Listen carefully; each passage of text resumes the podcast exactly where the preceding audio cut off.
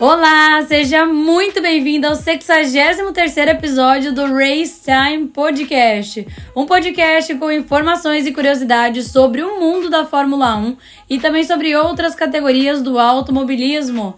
Eu sou Joane Camila e você está ouvindo Race Time. Bom, finalizado o Grande Prêmio da Itália no Templo da Velocidade, famoso circuito de Monza, mais conhecido aí como a Casa da Ferrari.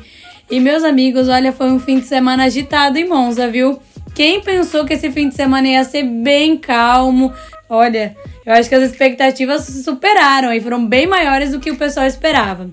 Primeiro que baita alegria para os tifosos. Para quem não sabe, tifosos são os os torcedores da Ferrari, esse nome é dado a eles.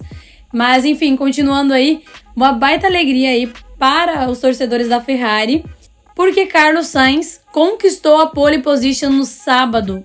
Inclusive, essa pole position aí estava bem acirrada, né? O Leclerc acabou marcando o melhor tempo, o Max veio, tirou esse melhor tempo dele, e enfim, Carlos Sainz chegou e acabou com a brincadeira, fez o tempo mais rápido e conquistou aí a chance de largar na posição mais privilegiada do grid. E falando nisso, ele se deu bem largando na frente, viu?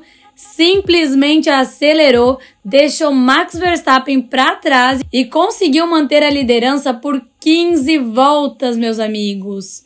E olha, essas 15 voltas aí foram recorde esse ano, né? Porque acho que nenhuma outra equipe conseguiu dominar todas essas voltas aí em uma corrida durante esse ano.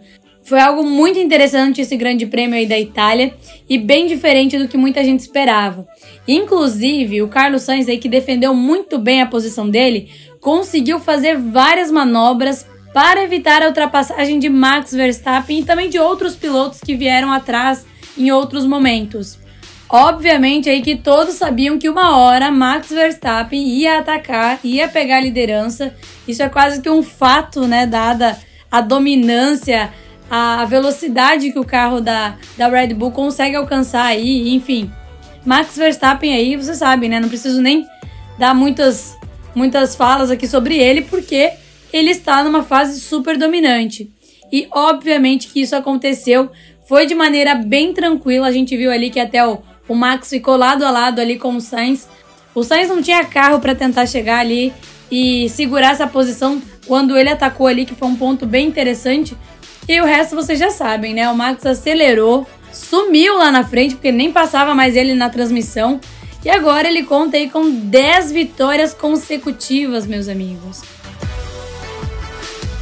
Mas falando nisso, a Red Bull ficou realizada nesse fim de semana com o resultado que o Pérez e o Verstappen aí juntos conquistaram nesse domingo, já que os dois aí completaram a dobradinha da equipe de Christian Horner em Monza inclusive quebrando aquela ideia que muitos comentavam de que quem vence um ano acaba não finalizando a prova no ano seguinte.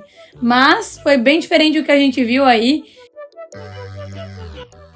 E temos que falar da Ferrari, meus amigos. Enquanto Carlos Sainz estava feliz, consistente, podemos dizer assim, com o terceiro lugar que ele conquistou, né, com um pódio em Monza, caso da Ferrari, como eu comentei anteriormente, Charles Leclerc não curtiu muito isso daí, viu?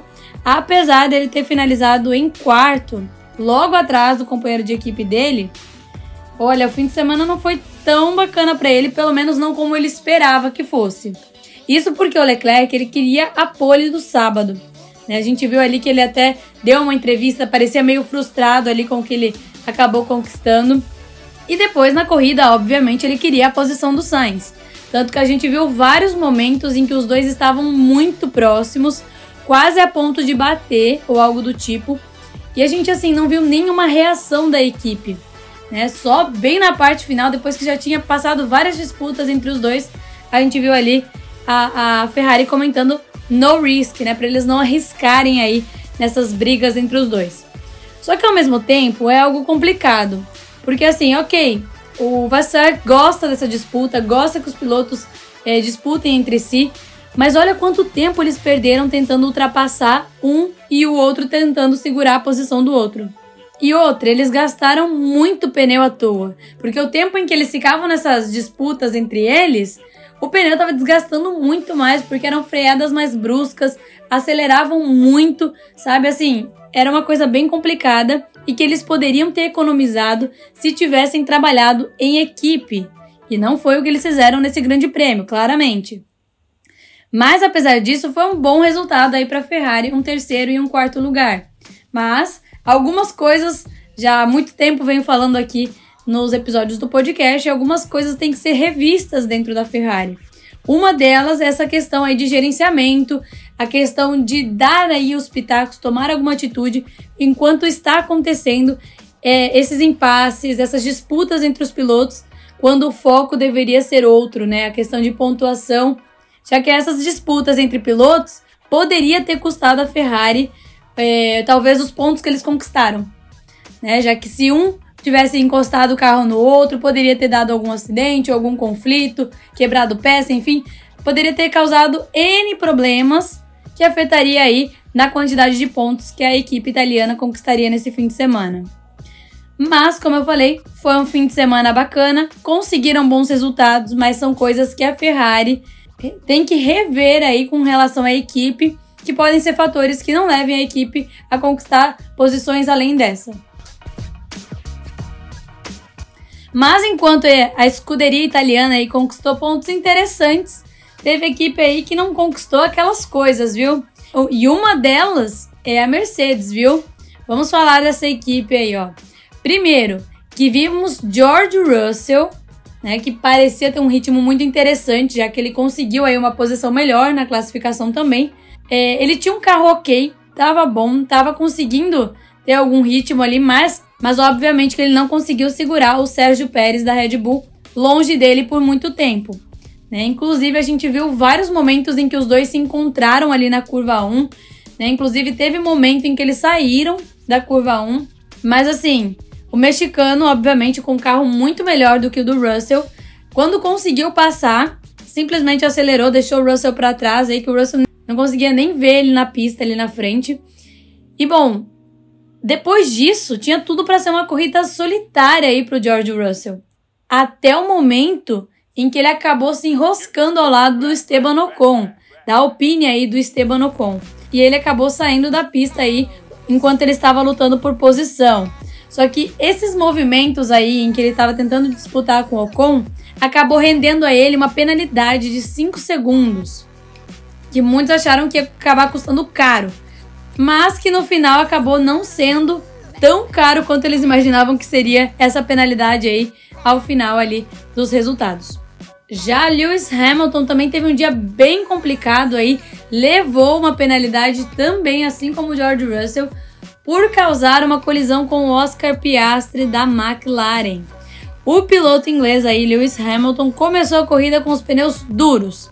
A gente viu ali que aparentemente ele não tinha muito desempenho com esse pneu, com o pneu médio não foi tão diferente. Mas ele acabou conseguindo fazer algumas ultrapassagens, né? Conseguiu finalizar um pouco mais à frente de onde ele estava no momento em que levou a penalidade. Ele estava na oitava posição quando ele sofreu essa penalidade aí devido a essa questão com o Piastre.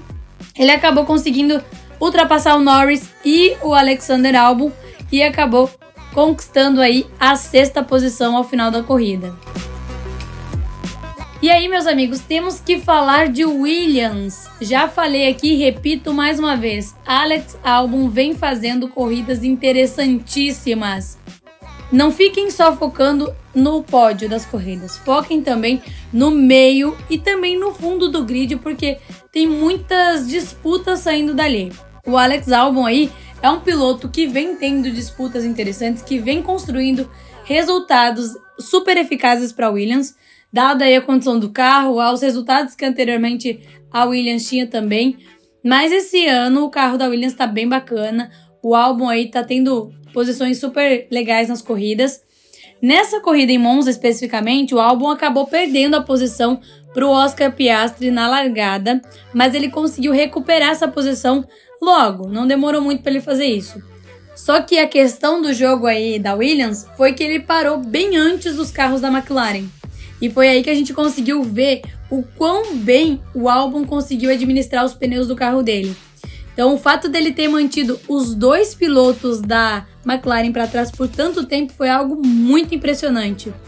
Ele não conseguiu, obviamente, segurar o Hamilton, mas ele ficou no sétimo lugar, algo super bacana, um resultado muito bom, principalmente para quem está num carro como o da Williams, que é um carro que não vinha tendo um desempenho bom e aí de um tempo para cá a gente está vendo resultados sólidos aí do Alex Albon. Já o companheiro de equipe dele, o Logan Sargent, estava para lá e para cá. A gente via a hora ele pegava algumas posições, depois logo ele perdia algumas posições e assim ia o piloto da Williams aí. Só que inclusive, quem reparou bem lá durante a corrida, ele chegou a ficar na beira dos pontos. Né? Ele chegou a se aproximar ali do top 10, mas ele acabou recebendo uma penalidade de 5 segundos por colidir com o Valtteri Bottas da Alfa Romeo logo no final da corrida ali, e por isso ele teve que se contentar com a 13ª posição e fora dos pontos. Mas assim, foi um dia bem interessante aí para Williams. Agora, o dia também foi assim razoável, podemos dizer, não foi tão bom e também não foi tão ruim para a McLaren. Porque assim, parecia que o Oscar Piastri e o Lando Norris teriam um fim de semana muito interessante.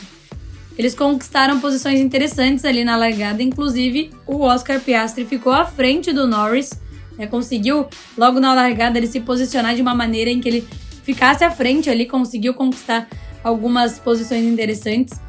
Mas a equipe optou por colocar o Norris primeiro nos boxes, né, para fazer a primeira parada, o que permitiu, obviamente, que ele passasse o Oscar Piastri, mas por uma pequena diferença, por muito pouco ele passou ali o Piastri. E aí depois a gente viu que quando o Piastri saiu dos boxes, ele fez a parada dele e saiu, ele saiu lado a lado com o Norris. E os dois até acabaram colidindo ali na curva 1. Foi um toque leve, podemos dizer assim, mas os dois acabaram colidindo. E depois disso, o Norris meio que se acomodou, né? Ele perseguiu o, o álbum ali, não conseguiu muita coisa. E enquanto isso, o Piastri também estava numa luta ali com o Hamilton, que daí deu toda aquela confusão e que o Piastri acabou não tendo espaço suficiente, né, devido aí devido à posição que o Hamilton estava naquele momento. E aí isso acabou danificando a asa traseira do Oscar Piastri. Enfim, acabou tendo que substituir essa asa, né? Demora mais tempo. E ele também foi penalizado por ter saído da pista. Então, os pilotos da McLaren, Lando Norris finalizou em oitavo e Oscar Piastri em décimo segundo. Agora temos que comentar de Aston Martin, meus amigos. Aston Martin que não teve um fim de semana bom. Podemos dizer aí que não é uma equipe vencedora nesse fim de semana, apesar de que Fernando Alonso terminou dentro da zona de pontuação. Vamos lá. A Aston Martin não teve ritmo nesse fim de semana em Monza. Porém, o Alonso aproveitou todas as oportunidades que ele teve de ultrapassagem, de disputa. A gente viu que ele, nos momentos em que ele conseguia isso, ele tirava um grande aproveito.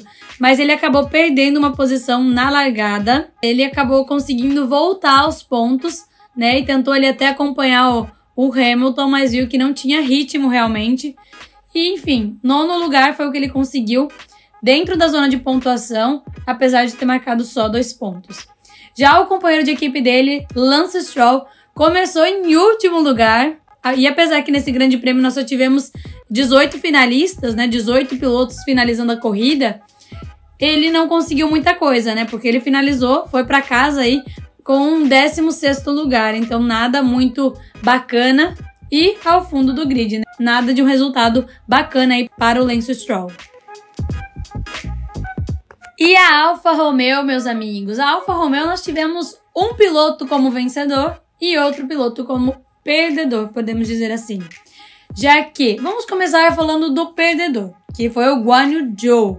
O Joe, a gente viu que ele lutou aí durante toda a corrida com vários problemas no carro, bem diferente aí do Valtteri Bottas, que estava tendo um dia um pouco mais fácil, podemos dizer assim, um pouco mais tranquilo.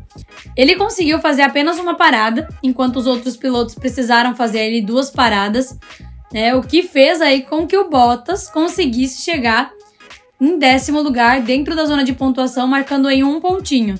Mas nem todos os momentos foram fáceis, né? Porque o Logan Sargent tentou um movimento bem ousado, podemos dizer assim, na curva 1, uma curva que causou bastante disputa nesse fim de semana. Valtteri Bottas e Logan Sargent acabaram colidindo, mas ele teve sorte ali de escapar sem danos graves, né? E aí conseguiu marcar seu primeiro ponto desde o Grande Prêmio do Canadá. Então, assim, foi um fim de semana interessante pelo lado do Valtteri Bottas e complicado para o lado do Guanyu Zhou, que finalizou em 14º lugar, fora da zona de pontuação. E ó, vale relembrar que Alfa Romeo está perseguindo a Haas ali no campeonato de construtores. Né? E assim, tá próximo o negócio. Não tá muito distante, não, viu? Já o Fatauri teve um fim de semana não tão bom. Mas tem um porém nessa história. Vamos lá. O Tsunoda parou ainda na volta de formação, então ele nem chegou a participar da corrida em si. Isso porque tinha uma fumaça saindo da parte traseira do carro dele, inclusive a, a parte do cockpit dele estava cheio de fumaça, uma coisa bem complicada. Então ele teve que abandonar ali antes mesmo da corrida começar. E até houve um atraso ali no início da corrida devido a isso, né? Eles precisaram ter tirar o carro dele que ficou ali na grama ao lado da pista. Então já não começou bem aí por questão do Tsunoda. Mas o grande prêmio aí da Itália foi até que interessante para Liam Lasso, né? Ele que vem ocupando aí o lugar do Daniel Ricciardo. Então assim, o Liam Lasso fez uma estratégia de duas paradas no box, conseguiu fazer algumas ultrapassagens interessantes, tentou o máximo que ele podia ultrapassar, fazer algumas disputas ali, mas ele até fez uma corrida ok, dentro das condições em que estava disponível para ele nesse domingo, dadas as condições do carro dele também. Mas assim, ele levou muita sorte também em questão da série de penalidades que a gente teve nesse domingo. Então ele conseguiu finalizar em 11 lugar, quase beliscando aí um pontinho dentro da zona de pontuação, mas teve que se contentar aí com o 11 lugar. Já o fim de semana da Alpine não foi bom, né? Tivemos aí a Alpine com uma equipe perdedora nesse fim de semana. Isso porque, primeiro que Esteban Ocon abandonou a corrida e o Gasly finalizou em 15º lugar. Vamos lá. A estratégia aí do Gasly foi que foi parar por primeiro, lutando aí o máximo que ele conseguia com os pneus dele, principalmente em um dia que a degradação dos pneus foi muito maior do que o esperado. E mesmo que ele tenha feito duas paradas, ele não conseguiu muito progresso. Parecia que realmente o carro não tinha ritmo, não correspondia aí às expectativas dele. E ele teve que se contentar ao fundo do grid aí, já que só tivemos 18 pilotos finalizando a corrida. Já o Ocon teve um dia ainda pior do que o do Gasly, porque ele teve que ir para os boxes e simplesmente teve que abandonar tudo no meio da corrida. Né? Então ele já não tinha o que fazer. E segundo os depoimentos ali nas entrevistas, ele teve que abandonar a corrida por precaução, porque a, ele acabou sentindo que o carro estava com algum bloqueio no volante na parte inicial da corrida. Então a equipe provavelmente deve ter avaliado e chegaram à conclusão aí de que o melhor era ele abandonar a corrida e talvez preservar algumas peças, enfim, ou consertar essa que realmente estava danificada ou ocasionando problemas. E por último, a Haas, meus amigos, mais uma equipe que não teve um fim de semana bom. Não foi um dia nada bom para a Haas, né? Apesar da parte inicial da corrida ter sido interessante para o Nico Huckenberg, não foi wow, nada mega, mas assim, a gente viu que o Huckenberg conseguiu ficar ali brevemente entre os 10 primeiros, mas não foi assim por muito tempo não. E assim, os pneus do carro dele estavam bem comprometidos, bem danificados já, isso também pelo fato de que a degradação estava muito grande nesse domingo, nesse domingo em Monza. E mesmo que o, o, Kevin Magnussen tenha feito uma estratégia um pouquinho diferente de começar com pneus duros, ele estava com problemas bem semelhantes ao do Nico Huckenberg. Então, é, ambos não tinham ritmo na pista. Eles fizeram duas paradas, tanto o Huckenberg quanto o Magnussen, e nenhum teve um efeito interessante ainda. Então, a gente viu que a Haas realmente não tinha ritmo nesse fim de semana em Monza. E ó, vale lembrar, igual eu falei antes para vocês quando eu estava comentando da Alfa Romeo, a Alfa Romeo e a Haas estão aí nessa disputa do campeonato, né? Qualquer classificação à frente são é uma posição melhor, né? E agora a Alfa Romeo está a apenas um ponto de distância da Haas na classificação dos construtores. Então a Haas precisa se despertar, senão vai acabar perdendo essa posição aí para a Alfa Romeo. Bom, então resumindo aí, esse grande prêmio da Itália foi um fim de semana bem interessante, pelo fato que tivemos várias movimentações aí, várias ultrapassagens, várias disputas entre vários pilotos aí também. E foi algo bem interessante. E foi algo bem interessante, principalmente assim, porque tivemos outro piloto liderando a corrida, tivemos momentos interessantes entre companheiros de equipe, né? Tivemos aí questão também de estratégias que contaram muito. Essas penalidades aí também causaram várias mudanças aí no grid. Então foi um fim de semana bem movimentado em Monza e a corrida em si foi algo bem interessante. E assim, muita gente acreditou que ia ser algo bem tranquilo e foi bem o contrário. Bom, agora eu quero saber a sua opinião sobre esse Grande Prêmio da Itália. Você pode deixar o seu feedback se estiver ouvindo pelo Spotify diretamente no ícone de avaliação do Spotify, ou se você estiver ouvindo por outra plataforma ou preferir me enviar, você pode enviar o feedback pelo meu Instagram ou pelo Instagram do podcast. Se for no meu Instagram, arroba Joane Camila, o Joane com dois N's e E o Camila é com K. Ou você pode enviar no Instagram do arroba Racetime Podcast. Bom, eu vou esperar o seu retorno para a gente trocar uma ideia e falar um pouco mais sobre esse grande prêmio da Itália. Já que nessa semana que vai se iniciar agora nós não teremos grande prêmio, porque a Fórmula 1 só retorna no outro fim de semana ainda com o Grande Prêmio de Singapura. Bom, eu espero que você tenha gostado desse episódio, que você tenha gostado desse Grande Prêmio da Itália. E olha, te espero no próximo episódio também, viu? Até lá!